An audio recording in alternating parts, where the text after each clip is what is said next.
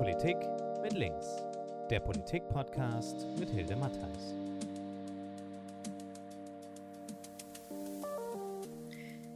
Ich begrüße alle ganz herzlich. Unsere nächste Folge, unsere nächste Staffel kann man fast sagen, zum Thema Lobbyismus beschäftigt sich mit der Landwirtschaft. Jetzt könnte man sagen, Agrarlobbyismus, naja, das ist ja wohl etwas, was gar nicht so in die Tiefe geht, aber es geht beim Agrarlobbyismus um den Profit auf Kosten von Mensch, Tier und Natur.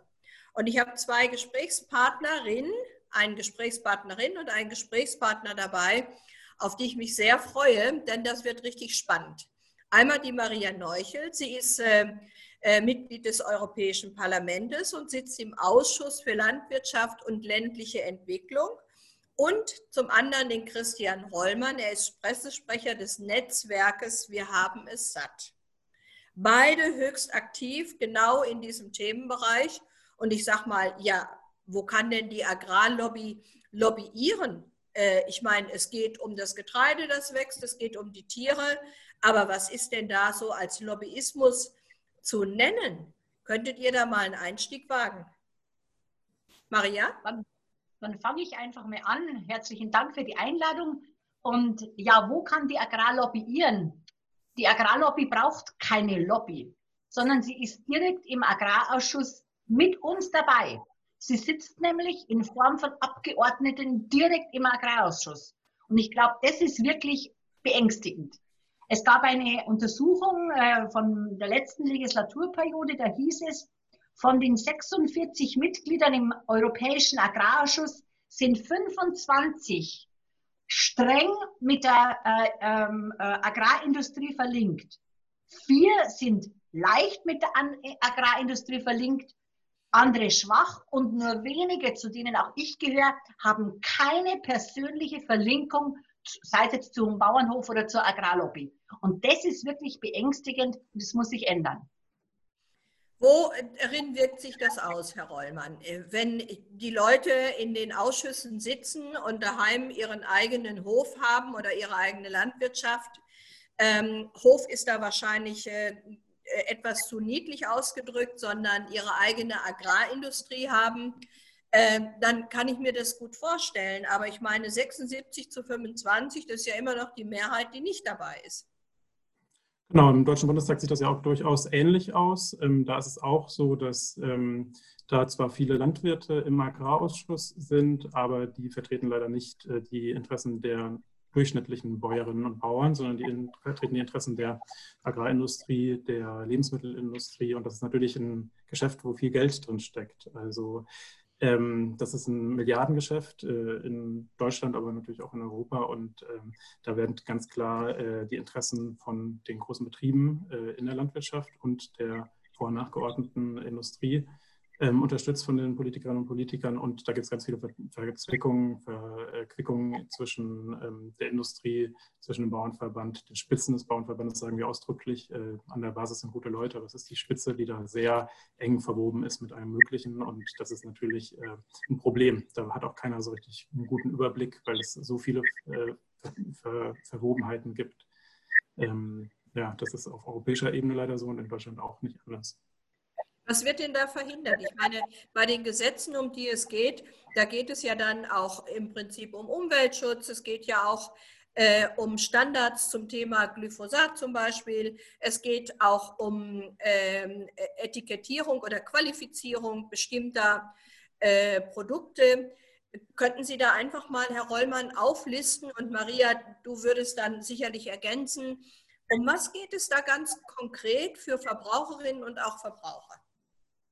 Ja, also wenn man nochmal anfängt, die Spitzen des Bauernverbandes ähm, stellen sich halt da als eine Gewerkschaft der Bäuerinnen und Bauern. In Wirklichkeit äh, machen sie aber eine Politik für große Konzerne, für die ähm, Betriebe. Und da geht es darum, Beton anzurühren und dafür zu sorgen, dass sich nichts ändert. Also konkret, ähm, dass weiter die ähm, Konzerne wie Bayer, wie BASF ihr Saatgut, ihre Pestizide weiter verkaufen können. Das an diesem agrarindustriellen Modell, was sich ja in den letzten Jahren und Jahrzehnten äh, durchgesetzt hat, ähm, einfach nichts ändert. Und das ist äh, ein Problem. Ein anderes Problem ist auch die Verteilung der Subventionen. Äh, wenn wir sehen, wie da die äh, CDU, CSU zusammen mit dem Bauernverband ähm, äh, sich weiter dafür einsetzt, dass weiter mit der Gießkanne Landbesitz belohnt wird, äh, das ist natürlich auch ein Problem. Also ähm, in der EU werden ja pro Jahr knapp 60 Milliarden Euro ähm, an die Landwirtschaft bezahlt. In Deutschland sind es über 6 Milliarden. Und trotzdem sehen wir zu, äh, sehen wir die ganze Zeit, wie Betriebe schließen müssen im großen Stil, wie 100.000 Betriebe in den letzten zehn Jahren in Deutschland dicht gemacht haben. Und das ist natürlich auch ein massives Problem. Und da muss sich was ändern. Also wenn wir sagen, dass ähm, die Höfe erhalten werden sollen, wenn Umwelt und Klima geschützt werden soll, wenn die Tiere besser gehalten werden soll, da muss sich was ändern und leider gibt es da sehr viel Bremsen aus der Politik, ähm, wenig äh, Fortschritte, die ähm, auch dann den Interessen der Bevölkerung ähm, einerseits entsprechen und andererseits den Bäuerinnen und Bauern natürlich auch eine Perspektive geben. Das ist natürlich ein großes Problem, mhm. dass da seit Jahren eigentlich keine Politik gemacht wird, die uns in die Zukunft bringt. Liegt das daran, Maria, dass immer noch 95 Prozent der Fläche konventionell bewirtschaftet wird? Das möchte ich nicht unbedingt äh, äh, in einem Atemzug nennen, dass die konventionelle Bewirtschaftung oder die Biobewirtschaftung hier den Unterschied macht, was die Lobbyierung betrifft. Das denke ich mir ist wichtig, wichtig zu benennen. In Europa erlebe ich es so, dass die Lobbyvertreter in unserer Ausschusssitzung neben meinen Mitarbeitern und Mitarbeiterinnen sitzen und es kam schon vor, dass ein Lobbyvertreter der Industrie während der Ausschusssitzung zu meinem Mitarbeiter sagt, wie könnte denn so eine Pressemitteilung rausgeben? Es gibt also auch nicht mal eine örtliche Trennung. Das heißt, Stühle, die für uns Abgeordnete sind die Stühle in den ersten Reihen mit Namensschilder belegt, aber dann ist mehr oder weniger freie Platzwahl und da sitzen Lobbyvertreter daneben und immer wieder merkt man auch, wie Blicke ausgetauscht werden und wie man manchmal das Gefühl hat, Abgeordnete sind unter der Kontrolle wirklich unter der Kontrolle, nicht nur, nicht nur im Nachhinein, sondern auch während der Sitzung, ob sie die richtigen Worte wählen, ob sie sich für das angeblich Richtige einsetzen. Man muss ja auch immer sagen, wer sitzt denn nicht im Agrarausschuss? Und nicht im Agrarausschuss sitzen Vertreter und Vertreterinnen, die eigentlich fürs Wasser kämpfen. Nicht im Agrarausschuss sind Vertreter und Vertreterinnen, die, die äh, sich für die Bienen stark machen. Natürlich mache ich das auch und würde das für mich in Anspruch nehmen. Aber die Mehrzahl der Abgeordneten haben das Gefühl, es ist eine Berufsständevertretung. Der Agrarausschuss ist ein Landwirteausschuss. Und das kann nicht sein. Denn Landwirtschaftspolitik ist was anderes als Landwirtepolitik. Diesen Unterschied haben viele noch nicht begriffen. Das ist eine wunderbare Erklärung. Ähm, aber du hast jetzt gerade gesagt, Wasserschutz als Beispiel. Äh, und ich habe äh, eingangs gesagt, Profit auf Kosten von Mensch, Tier und Natur. Würdest du dann sagen, dass es ein politisches Ziel sein muss, dass man nicht nur einen Ausschuss für Landwirtschaft bildet, sondern für Landwirtschaft und Umwelt? Ja, und der müsste sogar noch eins weiter äh, äh, inkludieren, nämlich Landwirtschaft, Umwelt und Klimapolitik. Denn es kann ja nicht sein, dass wir einen Raum im Parlament, und es ist ganz egal, in welchem Parlament, ob jetzt der Bayerische Landtag ist oder das Europaparlament, dass wir einen Raum haben, in dem wird Landwirtschaftspolitik gemacht, einen anderen separaten Raum, in dem wird Umweltpolitik gemacht. Das muss sich verzahnen, das muss gemeinschaftlich gedacht werden und es muss auf, man muss aufhören damit, das in zwei unterschiedliche Kategorien zu denken. Erst dann werden wir verstehen, dass doch die Landwirtschaftspolitik die Umsetzung der umweltpolitischen Ziele ist. Die Fläche brauchen wir doch, um diese Ziele umzusetzen. Und ich bin der Meinung, wir müssen starke Partner sein für Landwirte, die ihre Verantwortung übernehmen. Und da sind Subventionen auch gerechtfertigt. Aber es muss klar sein, dass sie für die Gesellschaft arbeiten. Ja, ist wunderbar. Vielen Dank. Und ich will jetzt einfach mal mit Ihnen, Herr Rollmann, den Einstieg wagen in ein Thema Saatgut. Also das hat mich ja echt entsetzt. Ich bin Gesundheitspolitikerin und nicht täglich mit dieser Problematik äh, äh befasst. Ähm, mit anderen, aber nicht mit landwirtschaftlichen und vor allen Dingen auch nicht mit der Situation, der, der, der Saatgut, äh, wie soll ich sagen, Vermarktung. Vermarktung, glaube ich, ist da der richtige Begriff. Da gibt es vier große Firmen, die haben die Hand über die Saatgutherstellung. Könnten Sie diese, diesen Aus, die Auswirkungen einfach mal darstellen, was das bedeutet? Vielleicht auch für den indischen Bauern, vielleicht auch für den Bauern auf der Schwäbischen Alb. Also es betrifft ja dann im Prinzip die komplette Landwirtschaft, wenn vier Firmen sagen, das ist unser Saatgut und ihr müsst es verwenden.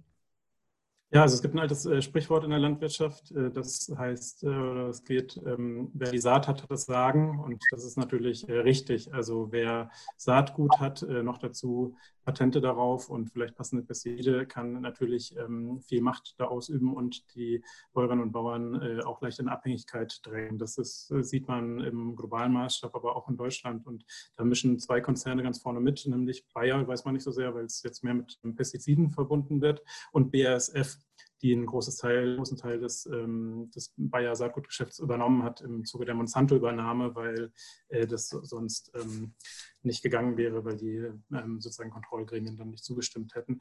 Und äh, ja, das ist eine, natürlich äh, eigentlich eine traditionell bäuerliche Angelegenheit, Saatgut zu vermehren und dafür zu sorgen, dass man im nächsten Jahr wieder was äh, auszusehen hat. Und äh, da wollen diese Konzerne rein in das Geschäft, weil das ist natürlich auch ein Milliardengeschäft, wenn das äh, Saatgut da äh, speziell nochmal ähm, an, an, ne, vermarktet werden kann und dazu, wie ja schon gesagt, also Darf ich da mal dazwischen fragen? Nicht, also ja. es ist den Bauern nicht verboten, selber Saat zurückzuhalten für die Aussaat des nächst, für das nächste Jahr. Aber so wie ich Nein, das ist Ihnen nicht verboten. Gibt es ja, gibt es ja, äh, äh ist die Wiederaussaat äh, gar nicht mehr möglich. Es gibt äh, spezielles Saatgut, äh, das äh, lässt sich nicht vermehren. Das ist das Konzernsaatgut. Und es gibt aber auch natürlich bäuerliche Saatgutvermehrung, die findet auch weiter statt. Nur, wie Sie ja schon gesagt haben, es gibt eine extreme Marktmacht und da wird es für die Kleinen natürlich immer schwieriger, ähm, damit zu halten. Das ist im Saatgutbereich genauso wie im Lebensmitteleinzelhandel oder in anderen Bereichen. Da ähm, gibt es dann kaum noch Alternativen. Aber es gibt die Alternativen und ähm, natürlich gibt es auch äh, Bio-Saatgut und samenfestes Saatgut, ja. das sich äh, vermehren lässt. Und das ist ein ganz wichtiges bäuerliches Prinzip. Und die ähm, Konzerne, die mit Gentechnik, mit äh, Pestiziden und mit Saatgut ihr Geschäft machen, die haben eigentlich mit einer bäuerlichen Praxis nichts zu tun. Das ist äh, ihr Geschäftsmodell, auf das sie Chemiekonzerne ähm, jetzt gekommen sind äh, in den letzten Jahren. Und das muss einfach auch in die Schranken gewiesen werden. Ist ein ähnliches Thema ist zum Beispiel Landraub, wenn wir da mal drauf gucken. Also da hat auch der, äh, die, der Bauernverband hat eine enge, äh, ja, oder hat sozusagen eine, eine, eine, eine ähm, zentrale Rolle da drin, äh, Land, was eigentlich äh, für landwirtschaftliche Bewirtschaftung und Bäuerinnen und Bauern zur Verfügung stehen müsste, an Investoren zu verkaufen. Es gibt das Beispiel von einem thürischen, äh, thüringischen äh, Bauernverbandspräsidenten, ehemaliger Bauernverbandspräsident, der ähm, mehrere tausend Hektar an die Aldi-Stiftung, die Aldi-Erben äh, verkauft hat, äh, die damit jetzt äh, spekulieren sozusagen, die das ähm, äh, sich gekauft haben als eine Wertanlage und ähm, genau als eine Investition. Und da ist es auch so, dass immer mehr Zugriff von außerlandwirtschaftlichen Instanzen eigentlich auf die Landwirtschaft stattfindet und ähm, das muss natürlich gestoppt werden und da hat der Bauernverband eine ganz zentrale Rolle. Nicht umsonst ähm, sitzt zum Beispiel der Herr Ruckwied äh, in, ich glaube, 18 Aufsichtsräten äh, von äh, allen möglichen äh, Agrarchemie, Versicherungsbankkonzernen und ähm, ja, da sozusagen in deren Interesse wird dann natürlich auch die Politik gemacht. Und leider ist es ja auch so, dass es dann bis ins Ministerium, bis an die Spitze des Ministeriums geht. Wenn wir mal an die Glyphosat-Entscheidung von dem Herrn Schmidt, dem Vorgänger von der Frau Klöckner als Agrarminister denken, der hat ja gegen die Geschäftsordnung der Bundesregierung äh, in. Das war ein großes Brüssel Ärgernis. Ich war dabei. Also das war wirklich ein großes Ärgernis. Aber irgendwie hat er das Teflon-mäßig weggesteckt. Ja, ja, er hat gesagt, so ist er halt der Schmidt und hat es einfach gemacht. Äh, da würde ich auch mal die Frage an die SPD stellen, ob man das nicht hätte eher zum Politikum innerhalb der Koalition machen müssen, dass so einfach die Geschäftsordnung gebrochen werden kann für genau. die Interessen von Bayer, von einem deutschen Chemiekonzern, der Monsanto übernommen hat und damit natürlich äh, Milliarden mit diesem Glyphosat macht. Maria, Ma Maria, was hätte man alles noch machen müssen, wenn man hätte können bzw. wollen? Naja, was man zuallererst machen müsste, um jetzt einmal auch den globaleren Rahmen mit anzusprechen, zu verstehen, dass unsere Art der Landwirtschaft die ganze Welt beeinflusst. Und dieses, äh, äh, jetzt ist es bei uns vielleicht noch so, dass die Landwirte gut an Saatgut kommen, aber diese Katastrophe, von der du gesprochen hast, Saatgut, das sich nicht mehr weiter vermehren lässt, ist zum Beispiel in Afrika, aber auch in Indien wirklich eine absolute Katastrophe. Abhängigkeiten zu schüren, dass, dass bäuerliche Familien, wenn sie einmal in diesen Strudel kommen und einmal auf diese Saatgut zugreifen, immer wieder einkaufen müssen und eigentlich in einer Abhängigkeit sind und somit die Eigenständigkeit verlieren. Deswegen stehen wir SPD im Europaparlament ganz klar dafür, dass Saatgut Menschenrecht ist. Genauso wie Wasser Menschenrecht ist. Und man merkt eigentlich eine Situation, dass menschenrechtliche Fundamente an jetzt zu Geld gemacht werden. Wasser in ähnlicher Weise wie Saatgut. Und in dieser Gemengelage soll ein Kontinent wie Afrika auf die Füße kommen und eigentlich verhindert Europa mit der Art und Weise, wie wir Landwirtschaft über die Welt stülpen, verhindert Europa, dass Afrika auf die Füße kommt, weil wir ja nicht nur, nicht nur äh, Radios und, und, und Autos exportieren, sondern wir exportieren Ernährungsart, wir exportieren die Art und Weise, wie Landwirtschaft funktionieren soll und wir exportieren ja eigentlich genau das Falsche und drängen somit wirklich ganze Landstriche der Welt in die Armut und in die Abhängigkeit. Das ist, das ist wirklich äh, ähm, ganz, ganz bitter. Und äh, jetzt zu Herrn Schmidt, nochmal zum Landwirtschaftsminister Schmidt muss man ganz deutlich sagen, ja, äh, es wäre wichtig gewesen, hier, äh, also der hätte sofort zurücktreten müssen. Das ist unglaublich, dass der das unbeschadet überstanden hat. Aber das ist auch wieder ein Zeichen, wie sehr die Agrarlobby die Hand über ihn hält. In anderen Bereichen hätte das kein Politiker überstanden. Aber es ist so, dass hier eine sehr starke Lobby existiert, die sich, äh, die sich in allen Ritzen der Ministerien befindet und die in den einen Teilen pushen und in den anderen Teilen äh, äh versuchen, äh, Bewegungen zu unterbinden, die oftmals auch gar nicht wirklich greifbar sind. Deswegen kann ich nur sagen, es ist, äh, es ist unsäglich, wie, wie sich über Jahrzehnte hinweg hier ein Filz gebildet hat.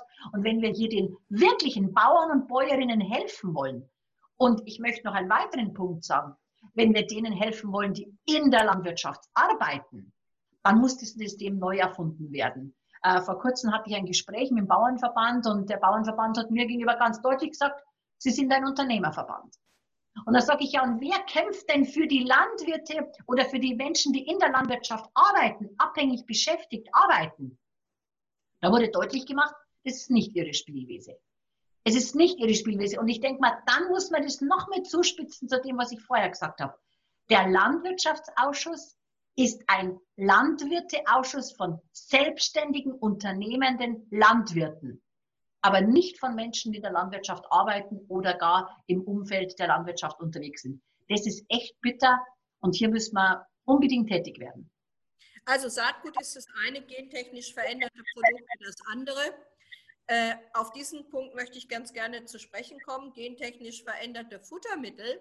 Äh, das eine gehört gekennzeichnet, muss gekennzeichnet werden, aber gentechnisch veränderte Futtermittel wissen wir nicht. Also die äh, Soja, so, das Sojafuttermittel, das aus Südamerika kommt und ähm, wo viele, viele äh, Quadratkilometer Urwald weichen müssen, das ist nicht gekennzeichnet. Wie wirkt sich das aus, Herr Rollmann? Naja, wie sich das auswirkt, wissen wir natürlich äh, nicht genau. Das ist ja das Problem an der Gentechnik, dass wir keine Erfahrungswerte haben. Ähm, es ist eine Risikotechnologie und dieses Experiment äh, machen wir jetzt alle ähm, unweigerlich mit, obwohl es ja eigentlich in der EU reguliert ist, dass keine Gentechnikpflanzen angebaut werden dürfen. Ja, es ist tatsächlich so, dieses äh, Soja, was aus äh, Brasilien, Argentinien, aber auch den USA kommt, ist äh, zum aller, allergrößten Teil äh, gentechnisch verändert, äh, entsprechend auch abgestimmt mit den äh, entsprechenden Pestiziden von diesen deutschen Konzernen. Und ähm, ja, das äh, wird äh, hier viel verfüttert und ähm, ist ein Zeichen mehr, dass wir weg müssen von dieser ähm, massiven äh, Import äh, von ähm, Eiweißen, von Futtermitteln und ähm, auch natürlich mit dem Fleischkonsum runter müssen. Das hilft im Regenwald, das äh, hilft äh, den ähm, ja, das hilft den Tieren letzten Endes auch und das würde uns allen helfen. Das ist eigentlich was, was stattfinden muss und nur leider gibt es dafür äh, nicht die politischen Mehrheiten und das liegt natürlich auch an diesem Filz im Agrarministerium äh, und den entsprechenden Ausschüssen. Mhm. Das äh, Glyphosat ist gerade schon mal unser Thema, wenn ich da ganz kurz einhaken darf, Maria. Glyphosat war schon gerade unser Thema. Äh, jetzt ähm, haben wir ja nicht nur diese ganzen Verflechtungen, äh, gentechnisch veränderte Futtermittel, äh, Saatgut, Monopole. wir haben auch das Thema Gutachten. Wer macht Gutachten, dass irgendwas irgendwie schädlich oder nicht schädlich ist? Das war ja ein Paradestück, ein Meisterstück beim Thema Glyphosat. Wollen wir da abschließend mal ganz kurz den Blick drauf werfen, weil ich fand, das ist ja sowas von eine Unverschämtheit, dass Gutachten herangeführt werden, bei uns im Parlament dann auf der Liste bei Anhörungen stehen, dass man dieses Gutachten bitteschön, das äh, beweisen soll, dass Glyphosat nicht krebserregend ist, als äh, angepriesen bekommt. Aber wenn man dahinter guckt, weiß man, wer das Gutachten geschrieben hat.